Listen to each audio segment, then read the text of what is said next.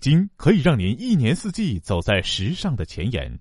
北京的大风可以把您的发型从二八分吹成三七分，然后到中分，再从中分直接搂成大杯，平均三秒一个发型，绝不重样。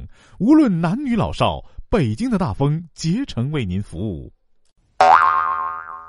这天午饭后啊，小李一个人趴在桌上打起了盹儿。迷迷糊糊中呢，他感觉有人在拍打他的背部，睁开眼睛一看，竟然是总经理。小李一个机灵就醒了过来，偷瞄了一眼墙上的挂钟，天哪，居然已经下午三点了！总经理怒气冲冲的问：“办公室怎么就你一个人呢？”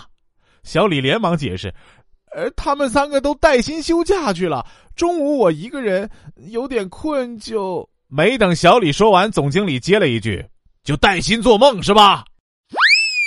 哎，经理，您这么说也对。嗨，兄弟，犯什么事进来的？入室盗窃。咋啦？被人赃俱获呀？什么呀？货没到手呢，刚进屋就冲出俩宅男，亏我还观察了那房子三天。三天？你观察的时间太短了。一天啊，我弟弟去师大附属小学打篮球，听到操场边上一个低年级的女生问一个低年级的男生：“你到底爱不爱我？”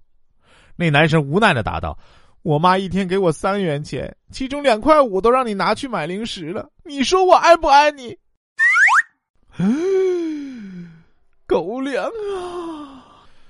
同事的女儿啊，上重点高中，学习好，长得漂亮。总有男生骚扰，于是同事就给女儿换了一个新的手机号，他自己用换下来的旧号。